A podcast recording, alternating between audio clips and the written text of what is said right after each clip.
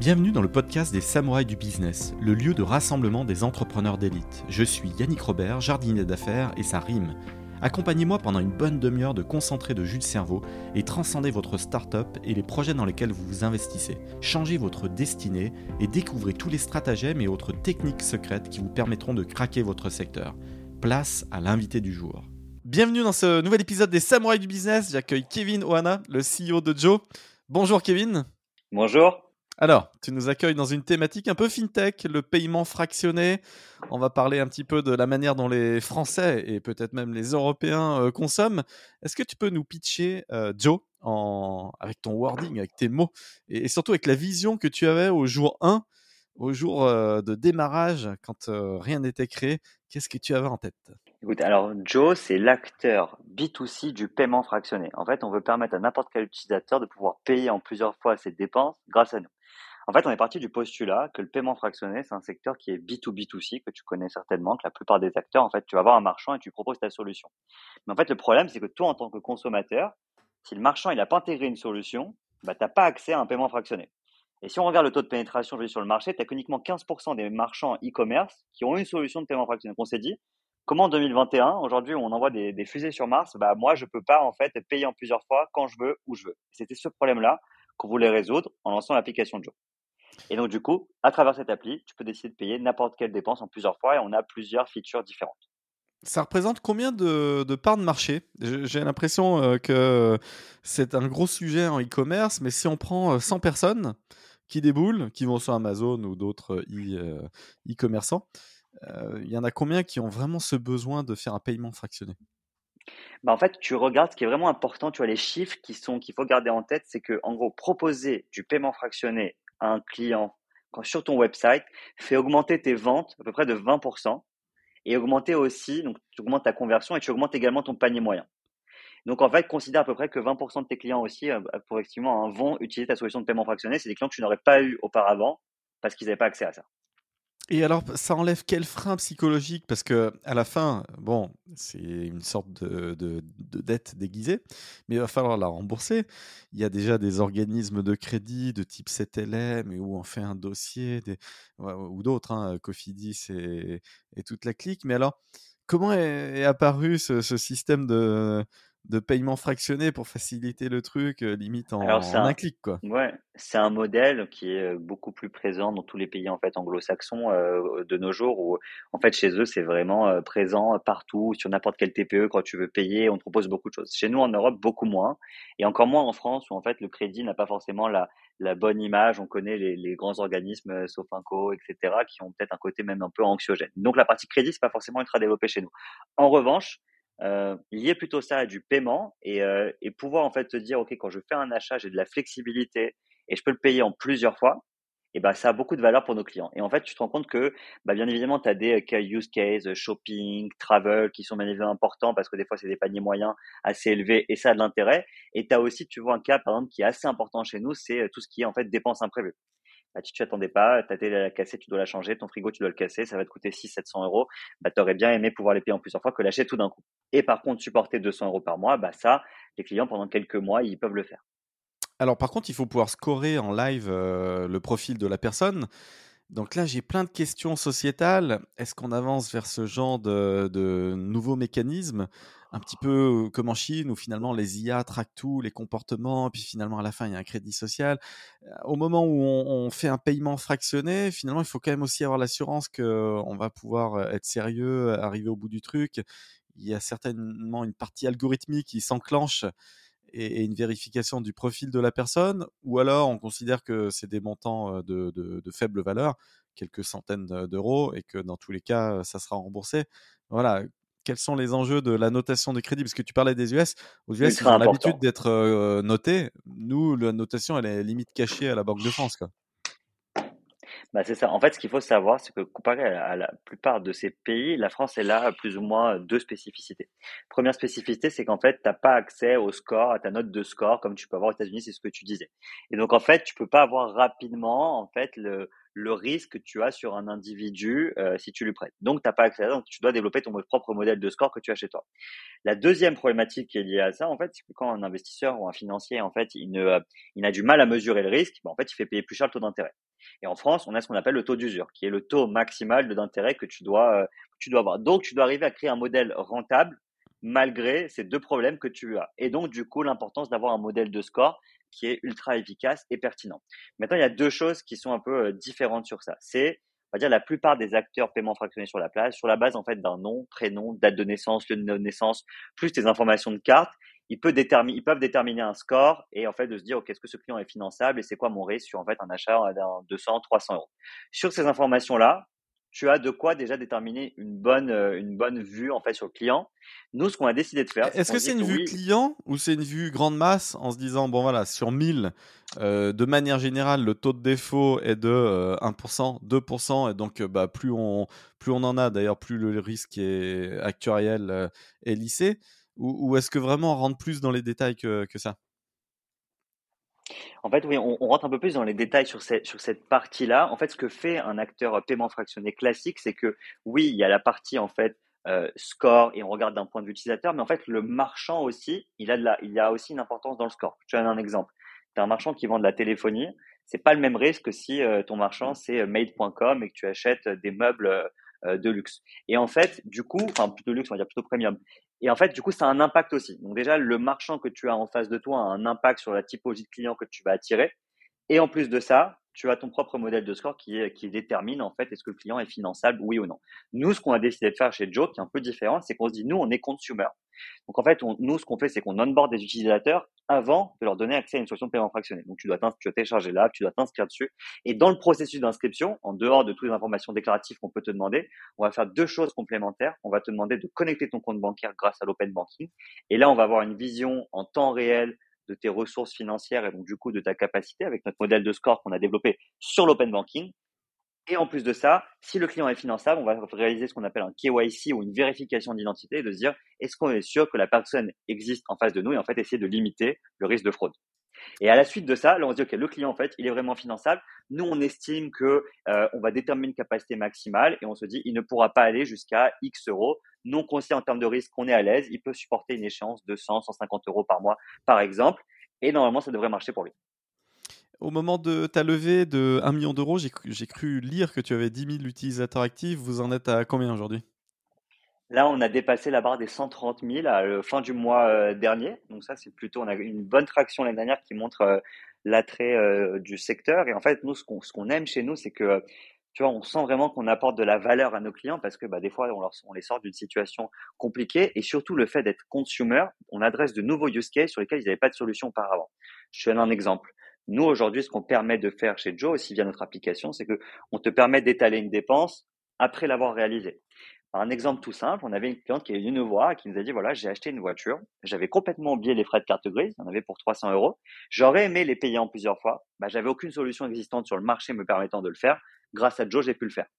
Et donc, il y a beaucoup de nouveaux use cases qui sont ouverts, qu'on n'avait même pas imaginé, nous, en fait, au début, que les clients allaient vouloir payer en plusieurs fois euh, ses dépenses. Et c'est le fait, la force d'être consumer, de dire que tu peux payer toutes tes dépenses en plusieurs fois, quand tu veux, où tu veux, et c'est toi qui décides. Et comment ça marche très pratiquement pour le e-commerçant? Parce que bah, lui, il faut pas qu'il rentre dans un système où il ait un BFR énorme, c'est-à-dire bah, j'achète un produit euh, physique, je dis une bêtise, mais, mais peut-être pas tant que ça, un VTT assistance électrique, voilà. Euh, je vais peut-être l'acheter chez Moustache 3000 euh, euros essayer de leur vendre 6500 euros. Là, ça vaut le coup de fractionner l'achat. Mais en même temps, bah, le e-commerçant, il n'a pas envie de toucher les 6500 boules en 24 mois ou en 36 mois. Euh, il a besoin de sa trésorerie pour vivre. Comment tu mmh, fais joindre les deux bouts? ce qu'il faut comprendre, c'est tous les acteurs du paiement fractionné, ce qu'ils vendent aux marchands, c'est de leur dire en fait, vous vous êtes payé euh, tout tout de suite. Vous ne supportez pas en fait le risque de crédit c'est la boîte qui vient te voir en face qui, elle, va le porter pour toi. Donc le marchand, lui, il est payé à J0 et il est payé l'intégralité de la somme, moins la commission euh, qu'il doit. Nous, on a fait une feature un peu différente. On a lancé l'appli avec une première feature qu'on appelle chez nous Back in Time. Comment ça marche? En fait, à partir du moment où tu as réalisé une dépense avec ta carte bancaire, tu reçois une notification de Joe qui va te dire que tu viens de dépenser, par exemple, 300 euros chez Ikea. Est-ce que tu aimerais payer en plusieurs fois cette dépense? Si tu valides, on te renvoie instantanément l'argent sur ton compte et on te prélève 100 euros, 100 euros, 100 euros dans les trois mois à venir. Et du coup, sur ce modèle-là, on est totalement indépendamment des marchands, enfin indépendant des marchands, et on permet de le faire sur n'importe quelle dépense, moyennant un frais au passage. Et ça, c'était le premier cas d'usage qui a beaucoup marché chez nous, sur lequel on a nos 120 000 utilisateurs euh, aujourd'hui. Et, en fait, on se, on rend compte que post-achat, ça a de la valeur. Et on a aussi beaucoup de clients qui disent, oui, mais votre solution, elle est super. Et moi, je ne peux pas avancer les frais pour moi. Et c'est encore plus de valeur si vous trouvez une autre solution. Et là, on sort d'à peu près euh, deux semaines une nouvelle fonctionnalité qui va te permettre aussi de régler directement chez le marchand sans pouvoir avancer les frais. Et comment ça va marcher? Bah, Tu seras sur ton app Joe et là, tu pourras dire, je veux dépenser 300 euros chez Ikea. On te génère une carte virtuelle de paiement. Et là, soit tu prends les numéros de la carte et tu fais un paiement en ligne, soit tu fais un Apple Pay, Google Pay pour faire un paiement in-store. Et du coup, Joe devient l'acteur B2C paiement fractionné et te permet de payer toutes tes dépenses en plusieurs fois, pré-achat ou post-achat. Et alors, tes lignes de crédit à toi, tu les obtiens où? Parce que finalement, moi j'ai des on revient au marché financier. Voilà, tu as, tu as des lignes sur lesquelles tirer auprès des, des, banques et tu vas prendre un spread finalement entre le coût de, du crédit dans le marché et puis euh, le scoring de la finale de la personne. Donc, euh, comment ça fonctionne là, cette partie, l'envers du décor mathématique? Bah, tu, tu, connais bien, j'ai l'impression, oui. En tout cas, c'est que moi, j'ai besoin de me financer. Bon, bien évidemment, j'ai besoin de me financer en equity pour faire grossir ma boîte, mais j'ai aussi besoin de me financer pour financer plus ou moins mon BFR et, euh, et pouvoir supporter ces encours côté client. on a des partenariats avec des banques et avec des fonds de dette qui nous mettent à disposition de l'argent, modulo le fait qu'ils nous ont audité de, du début jusqu'à la fin et qui, qui notre modèle et du coup, ils nous prêtent de l'argent et ce qui nous permet de financer nos clients. Tu as eu l'idée comment Comment tu as créé l'équipe? Où est-ce que tu as trouvé ton, ton associé? Les tout débuts. Raconte-nous les, les deux, trois premiers mois. Alors, alors mon associé euh, Johan, on se connaît depuis euh, maintenant quasiment une dizaine d'années. En fait, on avait beaucoup d'amis euh, en commun et souvent on discutait des sujets un peu fintech ou en fait ce qu'on voulait faire. Moi, j'ai toujours eu un peu ce côté entrepreneur chez moi, mais j'ai travaillé dans un grand groupe auparavant. J'ai travaillé chez UBS pendant cinq ans. Je vendais des produits dérivés, donc un truc aucun rapport, pas dans la tech. Et mais je me plaisais dans mon job, mais pour moi, je voulais quand même monter ma boîte. J'attendais de trouver en fait quelque chose qui me qui me donne envie. Et on discutait souvent avec Johan. Lui aussi, il était un peu pareil que moi. Il, était content dans son job, mais il voulait bouger, il avait envie d'entreprendre. Et, euh, et, au fur et à mesure, en fait, on s'est dit euh, qu'est-ce qui peut vraiment bah, nous donner envie. On a essayé plusieurs sujets de se dire, tu vois, au début, on réfléchissait corporate card, un peu les modèles à la Spendesk. On voyait que ça marchait super bien aux États-Unis, ça arrivait en France. Et finalement, on a vu d'autres acteurs, donc on s'est pas lancé.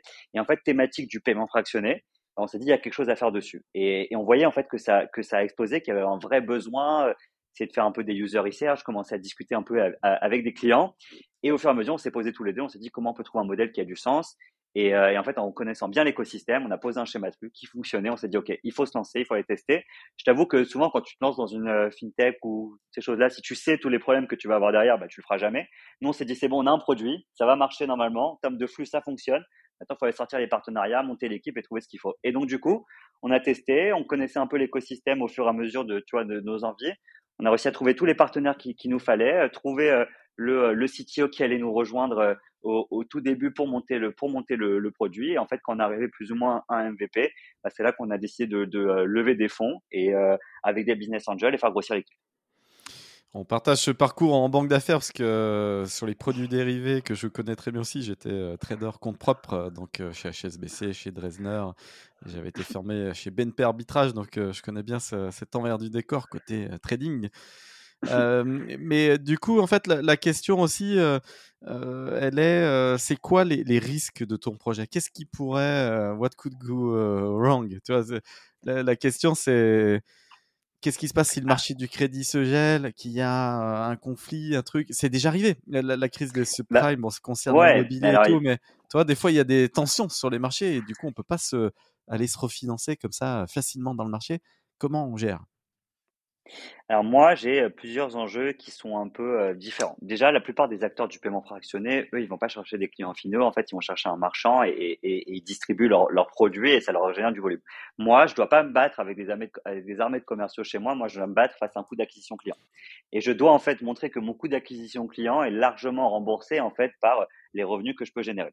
Donc j'ai un modèle en fait avec des unités économiques qui est assez différent des autres parce qu'on doit montrer euh, globalement qu'on est les meilleurs en marketing, qu'on est capable d'aller chercher des clients et les bons clients rapidement.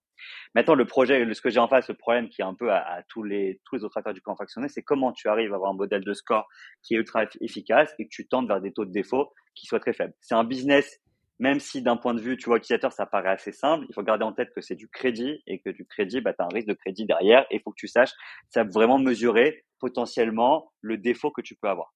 Donc nous, et, là, tu dois avoir des biais qui sont classiques. Les plus gros consommateurs, finalement, ont les profils les plus dangereux parce que finalement, c'est ceux qui sont un peu accros. Et alors, comment on fait pour se les éviter, ceux-ci, les, les gros dérapages? Bah, c'est pour ça que tu vois, souvent tu te poses les questions au début, tu te dis est-ce que en fait j'attire les mauvais clients ou est-ce que j'ai un mauvais modèle de score? Et tu dois bosser sur ça et en fait continuellement backtester ton modèle et voir en fait comment tu aurais fait évoluer ton modèle de score, qu'est-ce qui serait passé en termes de risque chez toi. Et donc nous, c'est ce qu'on a essayé de faire avec des experts du crédit qui nous ont aidés. Tu vois, on a un gars euh, chez nous il a fait tout le modèle de score de chez Amazon en France dans paiement fractionné, plus de 20 ans d'expérience. On lui dit voilà, nous on va faire quelque chose un peu différent parce qu'on enrôle des utilisateurs, on a un peu plus de temps dans le parcours client parce qu'en fait quand tu es sur un funnel e-commerce en ligne, si tu veux faire un achat et d'un coup je te demande ta carte d'identité, connecter ton compte bancaire, tu vas avoir un drop de vente qui va être énorme. Alors que nous, on peut se le permettre. Et on se dit, voilà, on a bossé énormément avec eux, modèle de score qui intègre du machine learning, vraiment quelque chose où, tu vois, en fait, à la fin, notre modèle, il apprend de chaque défaut que tu constates. Et à la fin, c'est de se dire, OK, sur tous les consommateurs que tu as eu, sur les X clients qui ont eu des défauts, ben, en fait, tu as des patterns qui ressortent. Ces clients-là, potentiellement, quand ils ont ces propriétés-là, ben, en fait, potentiellement, ils sont à risque et c'est à toi de les bloquer ben, le plus tôt dans ton parcours. Donc, nous, nos enjeux, bien évidemment, ben, c'est, c'est continuer à, à acquérir des clients le moins cher possible et avec beaucoup de traction parce qu'on est une boîte consumer avoir la capacité d'avoir un modèle de score qui est bon et gérer notre euh, gérer notre taux de défaut. Et après, nous, ça va être maintenant tous les enjeux bah, d'une startup qui veut maintenant euh, vraiment euh, accélérer. on a fait voilà ce zéro, plus de 100 000 utilisateurs en un an. Bah, maintenant, quelles sont nos, prochaines étapes? On aimerait bien terminer un million d'utilisateurs à la fin de l'année. Bah, voilà, maintenant, c'est de se donner les moyens de nos ambitions. Et c'est quoi tes canaux d'acquisition? C'est quoi des Facebook, des Facebook Ads ou, autres? Et, quelle est la typologie de tes clients? Ils ont quel âge? Alors, on est vraiment présent sur, euh, tu vois, toutes les plateformes aujourd'hui, euh, d'ADS, on passe de Facebook, Instagram, TikTok, Snapchat. Euh, en fait, on a vraiment énormément bossé hein, pour savoir ce qui marche, ce qui marche pas, où est-ce que tu trouves des clients, où est-ce que tu trouves des clients qui sont éligibles aussi, parce que si tu arrives à avoir un canal d'acquisition et tous les clients que tu as dessus, il n'y en a aucun qui est finançable, bah, ça sert pas à grand chose énormément bossé dessus et avoir aussi des canaux de distribution, soit via des marchands ou des partenaires. En fait, tu vois, on a des marchands qui nous disent, bah, moi, en fait, travailler avec Joe, c'est super parce que j'ai euh, zéro intégration technique. Mes clients, ils téléchargent l'application et en fait, moi, je n'ai rien à gérer. Tout est de leur côté. Donc, ces gens-là qui nous ramènent, en fait, des clients, euh, plutôt, euh, bah, à moindre coût. Et, c'est quelle typologie, quel âge et en typologie, et en typologie, alors, et en typologie de clients, alors ils ont à peu près entre 20 et, et 35 ans. 35 ans qui est un peu la limite maximale qu'on a chez nous. On a une médiane qui est, on va dire, à 30 ans euh, aujourd'hui. Présent vraiment sur toute la France. Euh, on pensait qu'on serait beaucoup plus urbain, mais, mais finalement, on se rend compte qu'il y a vraiment euh, présent sur vraiment tout le territoire. En plus de, de ça, on a voilà un côté féminin qui ressort. 60% d'utilisatrices aujourd'hui de notre, de notre solution. Et en termes de catégorie, tu vois, socio-professionnelle, ce sont des gens qui gagnent à peu près entre 1500 et 2000 euros par mois. Et il y a une raison particulière, autre que euh, tes canaux d'acquisition vont peut-être taper euh, sur cette niche plutôt jeune, ou, tu pourrais aller euh, taper sur du cinquantenaire ou, autre. Hein. Parce que finalement, ah. à, la, à, la, retraite, on a aussi une perte de 30% de ses revenus. On a peut-être plus envie d'étaler ses dépenses. Est-ce que tu n'as pas une niche comme ah, ça à aller creuser? Tu vois, on, a eu, on a des clients de vraiment tout âge. Le gros serait parti sur la, la tranche que, que, que, que je t'ai donné. Mais c'est vrai que des fois, et des fois, on a même vu des choses, on se dit que c'est pas un cas de fraude, quoi. Tu vois, un client, 80 euh, ans, qui veut télécharger l'application de Joe, tu te dis déjà le côté digital un peu moins. Est-ce que vraiment l'utilisation, elle est vraiment liée à ça? Donc, tu vois, des fois que tu as, des fraudeurs. Mais oui, on pourrait, tu vois, élargir parce qu'on se dit le, tu vois, avoir besoin d'un paiement fractionné, ça peut répondre à beaucoup de personnes. Mais tu vois, le fait de le faire 100% digital, lié à une application, connecter son compte bancaire, tu t'adresses pas forcément à la même typologie de client et c'est plus dans la tranche euh, que, que je t'ai donné. Et c'est quoi les, taux de défaut que tu observes euh, de ton côté? C'est confidentiel. Ça, je peux pas te le, je peux pas te le donner. C'est lié aux accords qu'on a avec les, banques et les partenaires. Mais en tout cas, ce qui montre que notre modèle, ce que je peux te dire, en tout cas, c'est que notre modèle de score est vraiment performant euh, aujourd'hui et avec le, euh, le, peu de track qu'on a, même si c'est, tu vois, un an d'activité, on est dans les standards du marché avec fourchette basse, quoi. Ok. J'avais les taux de, de, défaut des plateformes de crowdfunding et il faut compter quand même euh, un bien 6, 7, 8% de, de, taux de défaut quand même à la fin. C'est finalement euh, le maximum du potentiel qu'on peut obtenir en, en crowdlending, notamment par exemple, lorsqu'on va aller mmh présenter euh, un dossier et que la boîte va venir se financer. Et en tant que prêteur, on va peut-être gagner 5, 6%, mais quand même, dans les faits, les taux de défaut, ils sont légèrement au-dessus. Donc, il y a, il y a, je, je, connais les chiffres du crowdlending et ça me pose des questions. Je me dis, bon, finalement, est-ce que le business model, il est tenable dans la durée et comment on s'en assure? Alors, plusieurs choses. Déjà, sur le paiement fractionné, il y a, il y a quelque chose qui est très important. Il faut nuancer taux d'impayé brut et taux d'impayé net. En fait, tu vois, sur un panier moyen à peu près à 200 euros aujourd'hui, en gros, ce qu'on va dire, c'est que par exemple, tu devais me, tu me devais une échéance à la fin du mois. On a essayé de te prélever une dizaine de fois, ça ne marche pas. Ben, on va te dire, OK, on y rentre dans l'impayé brut. Et c'est là qu'après démarre, en fait, tout ce qui est recouvrement où tu vas essayer d'avoir à l'amiable et après si c'est pas l'amiable bah, ça rentre en contentieux. Et sur le paiement fractionné la performance du service de recouvrement est vraiment importante et tu recouvres beaucoup d'argent. Pourquoi? Bah parce qu'aussi les clients ne veulent pas se mettre dans une situation compliquée ou être interdit bancaire pour en fait des sommes qui sont euh, vraiment euh, très faibles. Et ceux qui veulent pas te payer ne te paieront jamais et tu le sauras dès le début. Et donc en fait globalement tu, euh, récupères quand même beaucoup d'argent sur cette somme et ce qui permet de, tu vois, quasiment diviser par deux ou par trois ton taux d'impayé vraiment net à la fin grâce à la performance de ton service de recouvrement. Donc, ce qu'il faut vraiment garder en tête, et encore plus sur le paiement fractionné, c'est du crédit. Donc, le score en début de parcours est ultra important, mais aussi ton recouvrement est ultra important à la fin pour voir vraiment quel est ton vrai taux d'impayé net. Maintenant, ce qu'il faut aussi garder en tête, c'est un peu tout ce qu'on entend sur la régulation, qu'est-ce qui va se passer en fait sur le secteur du, euh, paiement fractionné, euh, beaucoup en fait d'interrogations. Le problème qu'il y a, et, euh, et que la plupart des acteurs le comprennent aujourd'hui, c'est que potentiellement, un client aujourd'hui en France, vu qu'il n'y a pas de fichier Command Score, bah, tu peux te lever ce matin, aller faire un paiement fractionné chez Alma, ce soir chez Onet, euh, demain matin chez Scalapel, l'après-midi chez Pledge, etc. Et potentiellement rentrer dans un cercle de surendettement à cause du paiement fractionné. Et donc, du coup, c'est ce problème-là qui va l'éviter. Et en fait, nous, ce qu'on se dit, c'est qu'en étant B2C, tu es la meilleure façon de régler ce problème. Pourquoi? Bah, Parce que tu enrôles un utilisateur, tu lui demandes de connecter son compte bancaire, donc tu vas être sûr de ses ressources financières qu'il a et en temps réel. Et en plus de ça, tu fais une vérification d'identité qui permet de limiter ton risque de fraude et d'être sûr que cette personne existe, que euh, c'est pas de l'usurpation d'identité. Et si on prend un seul acteur qui a été validé au UK par le régulateur qui a dit cet acteur-là, il fait du paiement fractionné et comment on doit le faire? Bah, C'est Zilch. Et Zilch, il a un modèle comme nous, consumer. Il enrôle des utilisateurs, il fait un KYC, toutes ces choses-là.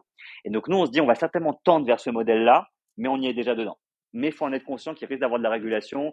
On va certainement demander en fait à tous les acteurs du paiement fractionné d'interroger les fichiers euh, fichage Banque de France, interdit bancaire pour vérifier ces choses-là parce que c'est des choses qui ne sont pas vérifiées actuellement par les acteurs parce que si tu n'es pas organisme, une banque ou rattaché à une banque, tu n'as pas le droit de le faire. Et après, c'est comment être sûr des ressources financières de ton client et ne pas le mettre dans une situation où il fait 12 euh, paiements fractionnés dans la journée euh, grâce à toi. C'est vrai que là, je retrouve des, chiffres officiels. Première grande banque parmi les top 3 euh, français, 5,6% de taux de défaut. Et euh, autre grande banque euh, parmi le top 3, 7,1%. On comprend quand même qu'il y ait des, taux assez élevés dans ces activités. C'est vrai que quand on va taper à la porte ou quand on voit des, encarts de pub, voilà, venez vous endetter chez vous, mais on tombe là où le taux d'intérêt pour un prêt immobilier va être de 1%, 1,5% plus assurance. On est tout de mmh suite sur des 5%, 6%, 8%. Mais quand on voit le, taux de défaut en face, je, parle de ces thématiques parce que mmh, mon père a, été, euh, travaillé à la Société mmh Générale et donc a fait des prêts toute sa vie pendant 40 ans. J'ai même moi fait, moi-même fait des, stages. J'ai été au département euh, analyse crédit, donc euh, à la Société Générale. Tu t'y connais bien quand même. je, m'y connais bien et du coup, je, les ai vus ces dossiers de surendettement. On n'en parle jamais, mais les casinos, les plus gros joueurs au casino. Bah, finalement, c'est les personnes parmi les plus endettées en France qui viennent jouer avec bah, le minimum vital. C'est-à-dire, voilà, dès qu'ils ont les aides sociales, bah, dès que ça tombe sur le compte le premier jour du mois, boum, ils vont au casino en se faisant rêver, ils en ressortent, ils en sont ruinés. Ils finissent interdits bancaires, évidemment. Et donc, bah, mmh, le casino est un peu dans le même game. C'est-à-dire que bah, ses clients, c'est ceux qui ont le pied, les, les profils les pires. Et il est obligé de, sonner la fin de la récréation à un moment donné pour certains d'entre eux. Mais enfin, il les laisse jouer quand même euh, tant, que, tant que ça passe. Et donc, mmh moi, j'ai toujours été en, alerte pour ça, parce que je me dis, euh, moi, à titre personnel, j'ai jamais fait de, paiement euh, fractionné. Et donc, voilà, quand je paye, là, je me suis payé un VTT électrique, boum, c'est, c'est payé sonnant, trébuchant. Il y a peut-être un intérêt financier à le fractionner, mais et je me dis, attention, attention, euh, quand on ne peut pas s'acheter quelque chose, c'est qu'il euh, y a un problème. C'est comme en bourse, lorsque le courtier autorise un levier et qu'on commence à jouer avec de l'argent qu'on n'a pas, ça va mal finir. Et donc, je suis très vigilant face à ça parce que finalement, moi, je fais des, des marchés financiers depuis que j'ai l'âge de 16 ans. J'en ai 42, donc ça fait 26 ans. Et des drames, j'en ai vu. Au-delà des crises et tout ça, des gens qui finissent vraiment dans le mur. le surendettement, hein, c'est l'amputation de sa paye directement auprès de l'employeur. Enfin, c'est, c'est violent, quoi. Donc, on rentre dans un schéma. Alors, comment on met des garde-fous pour s'assurer vraiment que sur les dix prochaines années, une application comme Joe qui, qui aide déjà 130 000 personnes, potentiellement un million de personnes, en plus des jeunes, qui, ne gagnent pas des 100 et des 1000 et, et, que ça peut aider dans la vie parce que acheter un véhicule par exemple bah, ça permet d'avoir un travail et, et, de créer de la valeur. Mais en, bon, en même temps si c'est pour se payer un sac de luxe chez Louis Vuitton mmh Hermès ou autre on s'en fout mais à 800 boules alors qu'on n'avait pas les moyens que de bon c'est bien on l'a fractionné en quatre paiements mais on n'avait pas les moyens. Et comment toi l'impact sociétal du projet comment tu le juges? Ouais, je suis entièrement d'accord avec toi et, tu vois, moi, c'est ce que j'ai essayé à chaque fois depuis le début et dans, les valeurs qu'on qu'on a mis chez nous. On n'est pas une boîte qui veut pousser à la surconsommation. On en voit tellement et qui essaie de te vendre. Tu vas sur le site de, certaines boîtes de crédit aujourd'hui, suffit que tu sois allé, tu reçois 50 000 emails qui veulent te pousser à essayer de faire un crédit. Non, nous, on n'est pas ça. Déjà, on s'associe plus à du, à du paiement et en fait, te permet d'étaler sur une durée maximale de, de 90 jours. Et en fait, moi, je dresse un peu le même constat que toi, où en fait, aujourd'hui, on se rend compte que bah, potentiellement, euh, bah, lié à du paiement fractionné ou tout ce qui est crédit, bah, tu as des gens qui se mettent vraiment dans une situation très compliquée et, euh, et ils peuvent ne même jamais s'en sortir. Et ça peut durer, ils rétalent leurs dettes, etc. Et ça peut mettre énormément de temps à le faire. Maintenant, c'est pas pour autant que le diable est partout et que, c'est mauvais. Moi, nous, on estime que le paiement fractionné apporte de la valeur à nos clients. En revanche, il faut bien le faire. Il faut pas en fait juste dire que c'est comme un formulaire de paiement classique, que tu acceptes monde. Non, il faut être sûr de se dire, OK, la personne que j'ai en face de moi, est-ce qu'elle a la capacité financière de pouvoir le faire et est-ce qu'elle va pas se mettre dans une situation compliquée à cause de ça? Et après, c'est à nous aussi de mettre les règles de crédit qu'on a euh, chez nous.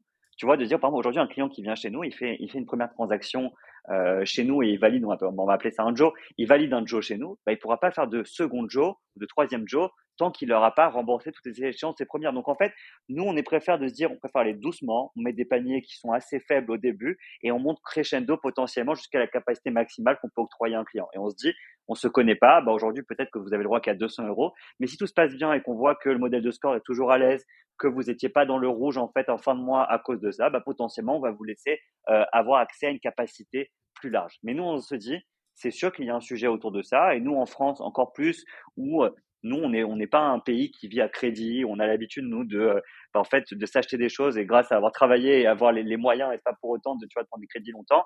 Bah, nous, on se dit, si ce secteur-là va continuer à évoluer, bah, il faut le faire et de la manière qu'on fait aujourd'hui. Utiliser l'open banking, avoir la capacité financière de nos clients en temps réel, être sûr, en fait, qu'on les accompagne aussi, avoir un peu ce rôle éducationnel, ne pas les surpousser à s'endetter, etc. Tu vois, moi, je me dis, s'il y a des clients qui viennent chez moi et qui font euh, deux transactions par mois tous les mois, c'est que j'ai raté quelque chose. Moi, au contraire, je me dis, je veux donner une solution où à la fin, mes clients, limite, s'ils viennent que quelques fois par an, bah, c'est en fait, j'aurais réussi à les sortir une situation compliquée. Maintenant, c'est à moi de travailler dans mon application et, et de créer de l'engagement, créer d'autres fonctionnalités, pas forcément sur du crédit. Mais nous, en tout cas, ce qu'on veut se dire, c'est qu'on ne veut pas pousser à la surconsommation. C'est pas le message qui est mis en avant euh, chez nous et ça sera jamais dans nos, dans nos valeurs. Est-ce que tu as hésité avec le B2B Parce que finalement, le paiement fractionné euh, d'entreprise à entreprise peut fonctionner. Les grandes entreprises en jouent. Hein. Euh, finalement, elles reportent euh, au plus tard. Elles font des, contrats cadres de telle manière à bien s'assurer que les flux financiers soient le plus tard possible, en dehors même de, certains cadres réglementaires qui imposeraient qu'on soit payé à 30 jours. Mais hum, du coup, est-ce qu'il n'y a, pas eu cette hésitation à un moment donné parce que le coût d'acquisition peut être beaucoup plus faible côté B2B avec un, ROI d'autant plus fort. Il faut quand même aller les chercher, hein, ces centaines de milliers de, de consumers B2C. Et donc, est-ce que vous avez hésité avec des activités On a hésité, on a hésité un peu sur du B2B, à se dire qu'est-ce qu'on pouvait faire comme offre, tu vois, peut-être un, un, peu différente. Et en fait, on s'est rendu compte que moi, ce qui me donnait vraiment envie, c'était le côté euh, application mobile, temps réel, instantané. Et, et, en fait, tu vois, par exemple, déjà scorer une boîte, bah, c'est beaucoup plus complexe que scorer un client. Euh, ça prend plus de temps, t'as pas ce côté vraiment instantané. On se disait, est-ce qu'on va pas être à la frontière entre, en fait, finalement, de la facturage ou alors du revenu based finance, etc. Et nous, on s'est dit, écoutez, notre ADN aujourd'hui, non, c'est le paiement fractionné, consumer qu'on a envie de faire. Et en plus, on veut bien le faire et différemment des autres acteurs. Donc, on se posait des questions ouais, au début. Est-ce qu'il n'y avait pas un axe à évoluer, à peut-être faire d'autres choses? Et finalement, euh, tu vois, le nom de Joe était tellement fort qu'on s'est dit, c'est une marque forte, on veut qu'on s'en rappelle. On veut qu'en France, tu vois, tu penses à euh, Alan pour ta mutuelle, Lydia pour ton paiement entre proches et, et Joe pour tes paiements en plusieurs fois. Alors, je reprends le problème sous le, un autre angle. Il y a des problèmes de paiement euh, et, de compte en banque vide parce qu'on travaille euh, jour 1 et puis on est payé jour 30. Donc, il euh, bah, faut d'abord délivrer le travail et on a la, la, paye à la fin. Sauf que bah, il faut se loger. Si on est étudiant ou qu'on sort de, de ses études, bah, le juin, il faut payer le loyer. Et donc, euh, et, le, salaire je, tombe que le jour 30. Donc, il y, a, y a, cette problème. Est-ce que, euh, plutôt que de proposer le crédit, vous vous êtes pas posé la question à un moment donné Parce que j'ai accueilli euh, Arbia Smithy, la CEO de Rosalie, et qui, elle, permet de déclencher la fiche de paye plus tôt et donc d'avoir un prépaiement de, son salaire. Est-ce que le paiement fractionné des, des salaires, c'est pas finalement, euh, ça pourrait pas être ça la, solution? Au lieu de faire un crédit, on touche, ça paye plus tôt, ce qui évite de faire un crédit. Est-ce qu'il n'y a pas un truc à faire en proposant le système de, paiement fractionné des, salaires? Et comme ça, on est payé à la semaine, un peu comme dans les, pays anglo-saxons, et, on s'évite ces histoires de, crédit, non? Bah, je suis d'accord avec toi, mais, qu'en fait, tu vois, tu te dis, tu as des besoins, en fait, ou potentiellement, il faut que tu le règles tout de suite, c'est pour la fin du mois. Mais c'est pas pour autant qu'il y a d'autres achats que tu aimerais payer, euh, par exemple, en trois fois. Tu vois, je te donne un exemple ton vélo que tu as acheté, même s'il coûte 1000 euros, tu as des clients qui se disent, OK, bah, moi, peut-être en fin de mois, ça passerait mieux. De façon, voilà. Ce serait pas passé chez nous. Ça, c'est des montants trop élevés. Mais dans l'autre sens, tu vois. En fait, si on te dit, tu payes à la fin du mois, bah, ça reste quand même compliqué. En revanche, diviser vraiment par 3, par 4 ou par 6 cette somme et vraiment la lisser sur quelques mois, chez beaucoup de clients, ça passe. Donc, on s'est dit, l'avance sur salaire répond à un vrai problème parce que, en fait, si tu as un besoin de cash rapidement, et c'est juste une histoire de quelques jours, bah, je trouve que ce que fait Arbia, c'est top et, c'est ce qu'il faudrait faire. Et en fait, limite, c'est écrit dans la loi aujourd'hui et personne ne le sait et tu as droit de demander ça, droit de demander ça à ton employeur. En revanche, tu vois, je pense qu'on va pas répondre exactement aux mêmes besoins avec du paiement fractionné. C'est quoi tes ambitions euh, sur le projet? Est-ce que tu peux aller conquérir euh, l'Europe euh, facilement? Et, quels sont les, canaux d'acquisition qui, te permettront d'aller en Allemagne, en Italie? Est-ce qu'il y a de la compétition, des concurrents déjà en place? Alors, ce qu'il faut sur notre ambition, on a une ambition qui est européenne. Et, qui certainement, voilà, on n'ira pas, on n'ira pas forcément aux États-Unis. Pour nous, c'est un marché qui est vraiment assez complexe où il y a déjà quand même beaucoup d'acteurs. Euh, alors, en revanche, on se dit, tu vois, en Europe, il y a quand même beaucoup de choses à faire. Sur le B2C, il n'y a pas grand monde. Il y a un acteur au UK qui marche même euh, très fort et, euh, et ça nous conforte encore plus. Mais nous, ce qu'on a envie de se dire, c'est que on aime, on veut rester en France et on aimerait bien ouvrir l'Allemagne, l'Espagne, l'Italie dans les prochaines années. On va faire un test pays d'ici la fin d'année. Euh, c'est pas encore annoncé lequel, mais il y en aura un. Et nous, vraiment, on veut donner cette ambition européenne, ouvrir d'autres pays. On a bossé dès le premier jour, en tout cas sur la partie régulation, pour me permettre en fait de rapidement d'adresser de nouveaux pays sans avoir à chercher en fait tous les acteurs et profiter en fait de de, de l'Europe. Nos marchands aussi, certains sont présents dans même dans d'autres dans, pays, donc continuer à travailler. Et en fait, nous, on aimerait bah, rapidement faire des tests, donner cette dimension euh, voilà, européenne, permettre d'attirer des talents aussi dans, dans, le monde entier, parce que on voit la guerre des talents qui est en ce moment euh, en France et qui est, qui est compliquée. Il faut trouver des bons profils. Et si on veut trouver des bons profils rapidement, il bah, ne faut pas se limiter uniquement au marché euh, français ou parisien, en tout cas. Et, euh, et, donc, c'est ça aussi qu'on va développer. C'est dans l'ADN un peu de la boîte chez nous. J'ai vu donc tu as levé de 1 million. Comment elle s'est structurée? Tu as fait venir des, des beaux noms. Hein. Je vois Jean-Baptiste Hiron, David Amselem, David Barbe, euh, Guillaume Lestrade. Ça, ça, se construit comment et Quels conseils tu donnes aux autres entrepreneurs qui, qui feraient ce, ce type de levée de seed? Alors nous, on a euh, donc on a attendu d'avoir un produit bien évidemment avant de lever des fonds. Euh, donc on a développé notre application et en fait nous on s'est dit je ne veux pas discuter avec des fonds d'investissement euh, aujourd'hui, en tout cas à la maturité de mon entreprise. Pourquoi? Parce que déjà, je trouve que la plupart des VC aujourd'hui qui vont te parler, en tout cas sur le marché français, il y en a très peu qui vont rentrer en pré-seed ou pré-revenu. Et donc, du coup, à notre maturité, c'est un peu compliqué. Et nous, on s'est dit, qu'est-ce qui a le plus de valeur pour nous aujourd'hui? Bah, C'est Business Angel. Et Business Angel, pourquoi? Bah, Parce que ça peut t'ouvrir des portes, parce que bah, des fois, tu peux trouver ton mentor, tu peux avoir des personnes qui vont vraiment t'aider et t'accompagner. Et je trouve que c'est à ce stade-là qu'ils ont le plus de valeur et que ça va vraiment être plus de valeur même au global pour, pour l'entreprise. Maintenant, comment tu les trouves ces business angels? Parce que ça, c'était aussi un autre problème. Bah, tu as plusieurs solutions. Soit tu passes par un lever mais je suis pas sûr que ce soit la meilleure méthode. Sinon, je trouve qu'aujourd'hui, les gens quand même deviennent accessibles, mais il faut avoir envie de le faire. Si tu penses que tu vas trouver les gens facilement, non, il faut envoyer beaucoup de messages, il faut chercher, il faut se documenter, il faut trouver euh, le bon mail, trouver euh, la bonne accroche, bien évidemment chercher toutes les introductions que tu peux avoir. Mais aujourd'hui, globalement, si tu arrives à avoir quelques business angels qui croient en ton projet, etc., bah, après, ils vont t'ouvrir des portes. Et ça va t'aider au moins à clôturer un peu ton premier tour plutôt rapidement.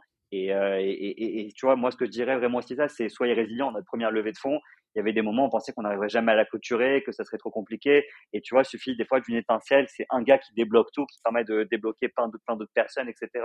Donc voilà, l'exercice de la levée de fonds est dur parce que tu démarres avec des non pour arriver avec des oui. Et du coup, tu vois. Bon résumé, oui.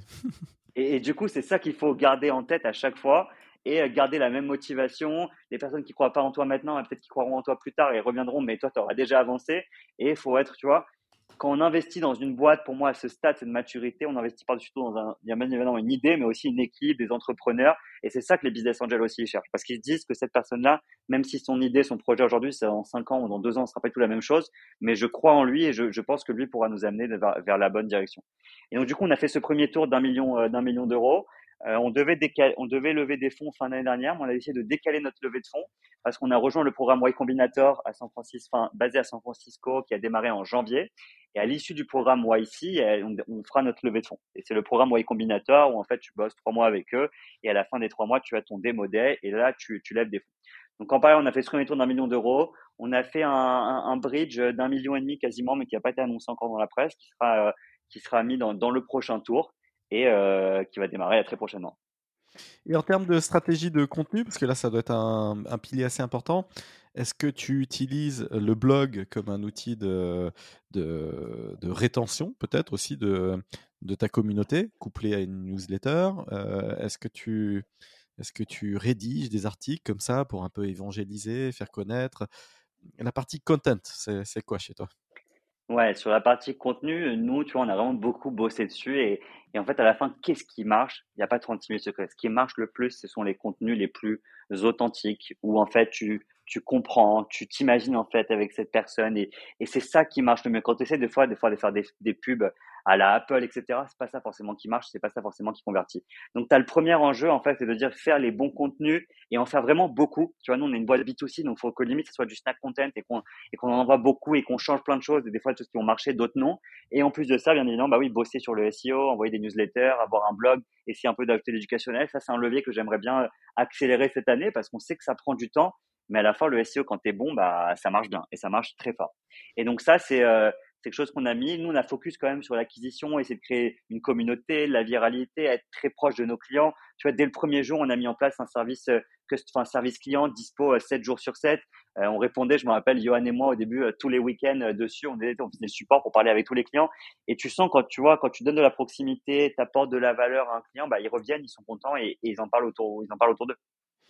Pour revenir sur la thématique du blog, qu'est-ce qui t'a freiné pour ne, pas l'initier là, le pousser? Est-ce que c'est le fait de devoir, euh, enfin, ça consomme du temps, les plumes en interne versus euh, plumes en externe? C'est quoi le, euh, le sujet sur le blog Ouais, c'est que nous, tu vois, on a fait un arbitrage en disant qu'est-ce qu'on a besoin aujourd'hui. C'est est-ce qu'on a besoin d'avoir des clients rapidement qui montrent qu'il y a d'attraction et qu'il y a un market fit ou qu'essayer de construire une croissance qui va être pérenne sur le temps mais qui va mettre du temps à évoluer. Donc nous, on s'est dit, ça, c'est un enjeu qui va prendre beaucoup de temps, qui peut avoir de la valeur, mais est-ce que c'est notre priorité? Et on s'est dit, sur la première année, lançons un début de blog, mettons un peu de contenu, et, euh, et en fait, on, on, accélérera au fur et à mesure et qu'on aura les ressources, qu'on aura des personnes en interne.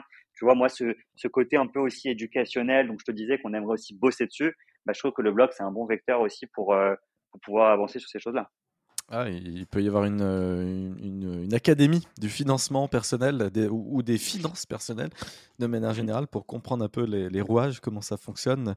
E, est-ce que euh, on peut aussi prévoir des extensions parce qu'on peut payer de manière fractionnée, euh, mais on pourrait aussi épargner de manière fractionnée est-ce qu'il y a... Parce que finalement, tu es une techno. Et donc, euh, il y, y, a, y, a, plusieurs verticales que tu pourras adresser avec cette techno. Est-ce que tu en as déjà à d'autres réflexions sur les usages de ta bah, techno Moi, tu vois, je suis très produit et du coup, on réfléchit souvent à ça. Et des idées, on en a plein. Maintenant, nous, ce qu'on se dit, c'est qu'on a un produit qui est un peu différent et que euh, Les clients n'ont pas forcément l'habitude d'avoir quelque chose, tu vois, B2C avec une app. Donc, on s'est dit, pour le moment, lançons juste une feature qui est vraiment plutôt simple, que tu comprends, que les gens se rappelleront de ta marque pour ça.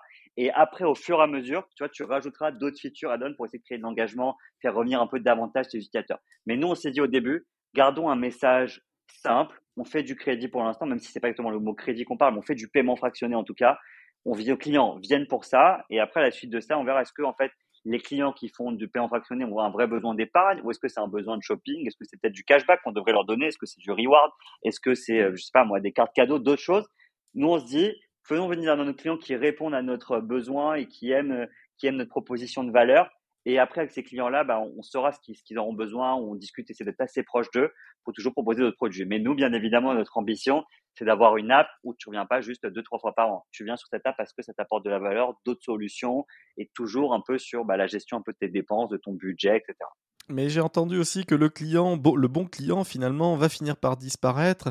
Est-ce qu'on n'a pas envie de le garder, celui-ci? Parce que finalement, tu l'as dit, euh, bah, plus tu constates euh, une baisse de l'usage chez le consommateur, euh, bah, ça veut dire qu'il gère d'autant mieux ses finances et qu'il a moins besoin de payer en fractionné. Je, dis ça. Le S&P 500 rapporte factuellement, hein, sur les 50 dernières années, 12% dividendes réinvestis. Donc la performance, elle est assez énorme. Si la personne peut épargner de manière fractionnée, au, lieu d'aller dépenser 500 euros dans un sac qui n'en vaudra plus que 100 dans un mois, elle peut mettre 500 euros d'épargne qui vont rapporter 12% par an et ça ne lui coûtera même si c'est sur la tranche haute du taux d'usure, ça ne lui coûtera certainement que 5, 6, 7%, la moitié. finalement, est-ce que tu n'as pas... Et, ce bon client qui finira par disparaître côté Joe, tu pourrais le, garder parce que tu es une fintech en le faisant épargner de manière fractionnée et il pourrait investir dès maintenant 10 000 euros grâce à toi plutôt que d'investir 3 000. et donc, eh ben, il va pouvoir te rembourser parce que tu l'auras bien scoré et en même temps, en face, tu des vrais actifs parce que mobilisables et sur lesquels tu, vas pouvoir éventuellement te, rembourser. Donc, dans la, dans la note de crédit, ça, rentre aussi. Alors que bah, le bien de consommation, lui, il est déprécié immédiatement. Est-ce qu'il n'y a pas quand même des, prolongements? Je, parle toujours en, termes d'impact sociétal. Je me dis, tu as le début d'une communauté qui va vieillir avec toi. C'est-à-dire, bah, là, mmh tu as des 20 ans, des 25 ans. Et s'ils se sont habitués à, Joe, et bah, dans 10 ans, ils, ils auront 35 ou voilà, et, donc ils, sortiront de ta typologie euh, Joe là actuelle. Ils auront d'autres besoins, ils auront une capacité d'épargne euh, plus importante. Pourquoi ne pas les faire épargner de manière euh, fractionnée, tu vois? Comme ça, ça leur permet de. Et, puis en plus, les mathématiques fonctionnent. Ils investissent ah dans un truc qui rapporte plus que le coût du crédit. Je me dis, tiens, il y a peut-être quelque chose à exploiter. Je brainstorm. Ouais, on s'était posé la question, c'est marrant que tu me dis ça, je m'étais posé un peu la question au début de se dire, tu vois, les clients, en fait, il y a un coût en face et comment ils peuvent en fait euh, réduire euh, ce coût. Et je suis d'accord avec toi sur la partie épargne. Aujourd'hui, quand tu regardes investir en n'importe quel indice, personne ne peut battre ça et ça génère de la perf et, tu le sais sur la durée à partir du moment que tu as une horizon d'investissement qui est, qui est sur quelques années.